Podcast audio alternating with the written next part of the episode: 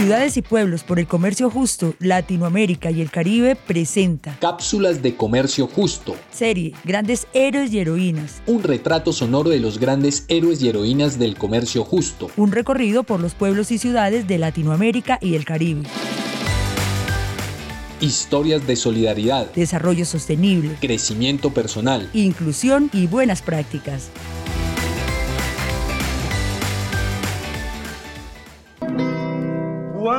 Viajero a un bello pueblo de Boyacá,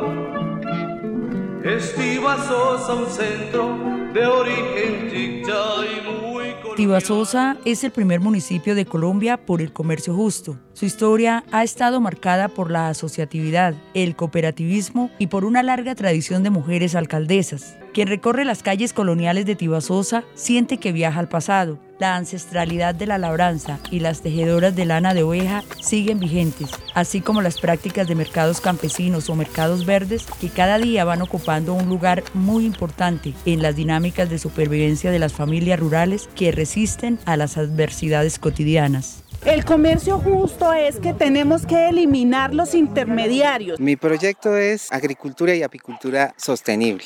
Traigo artesanías elaboradas en semillitas de pino, de eucalipto, de durazno. Si no hubiera campesino, ¿qué sería del pueblo? Un campesino es ser una persona con muchos valores, dentro de ellos está cultivar la tierra. Vendemos brócoli, coliflor, cilantro, fresa. Y estamos aquí participando de una venta de artesanías hechas en pura lana de oveja. Para mí ser campesino es la esencia que hoy en día tenemos la humanidad. El campo es una maravilla de Dios. Un campesino es que trabaja para el sostenimiento de un país. Sembramos maíz, papa, alberja y hortaliza. Para mí comercio justo es nosotros los agricultores llevarles a ustedes mismos a un precio como el que estamos dando aquí ahorita. La experiencia más gratificante ha sido de tener uno de sus propios productos asociarnos todos para trabajar unidos, salir al mercado y buscar un comercio más justo, tanto en precios como en calidades.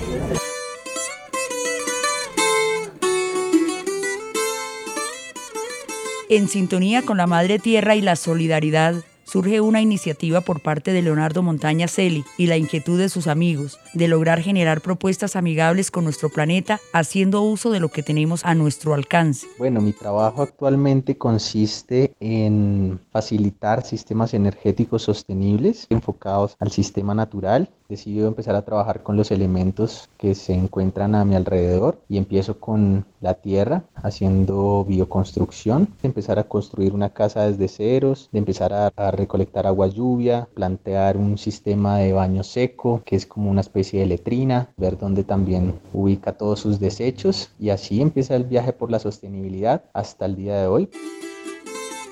Comercio justo es accionar en beneficio de todos y todas, es tener la capacidad de ponerse en los zapatos del otro y emprender propuestas que dinamicen el diario vivir. Bueno, Árbol Verde es una ramificación de Árbol Amarillo Bioconstrucción que aborda la energía del dinero. Es una plataforma que busca integrar productos, bienes y servicios de la comunidad. Nuestra meta es poder tener una moneda local en la que podamos llevar el lema siempre eh, consciente del comercio justo. Para lograr esto, lo que hicimos fue integrar un sistema de encomiendas en bicicleta que lo empezamos hace más o menos tres años y más que todo para encontrar las necesidades que tenemos, eh, los sectores importantes en la comunidad y la forma en que eh, hacemos dinámica de esta energía monetaria. Y es que unidos logramos más. Astrid Mayra Bautista Fagua, diseñadora para el sector ancestral y gestora cultural, ha contribuido en la promoción de la cultura local y en la motivación a pequeñas y pequeños productores en ejercicios de asociatividad. La asociatividad pues genera procesos de cohesión social desde las propias ópticas de las comunidades en los territorios. Resaltamos una es Asomer Campo y varias personas que trabajan, digamos, a título también independiente con este entender de que su producto va a ir al cliente final. Otra experiencia, Artiva Sosa, ellas pues son pequeñas productoras que se unen en la asociación. Hay una situación en el sector artesanal en general y es que nos cuesta mucho trabajo poder llegar al precio justo. Solamente cuando se logra salir al mercado nacional, logramos compensar y pagar mejor el trabajo que ellas hacen. Pues está Tramar, que es Juan Carlos Camargo, que tiene mucho más claro todo el concepto de lo que es el comercio justo y ha logrado darle un valor agregado a los productos para que efectivamente el tejido sea mejor remunerado.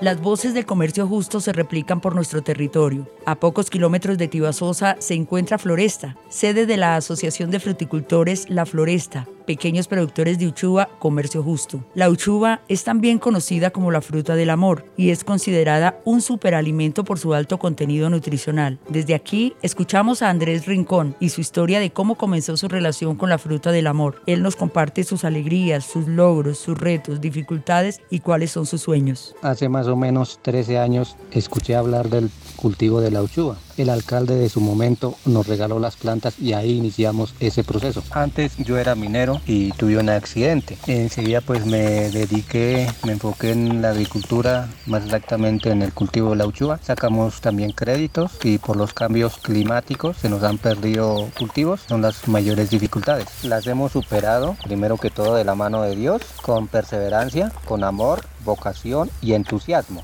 porque ya llevo varios años en este sello, en este proceso y hay varias personas que han seguido mi ejemplo. Mi sueño es primero mi familia, segundo exportar con el sello de comercio justo, sin intermediarios. En estos ires y venires por nuestro territorio agradecemos el compromiso de todos y todas y les invitamos a seguir escuchando nuestra serie Grandes Héroes y Heroínas, cápsulas de comercio justo.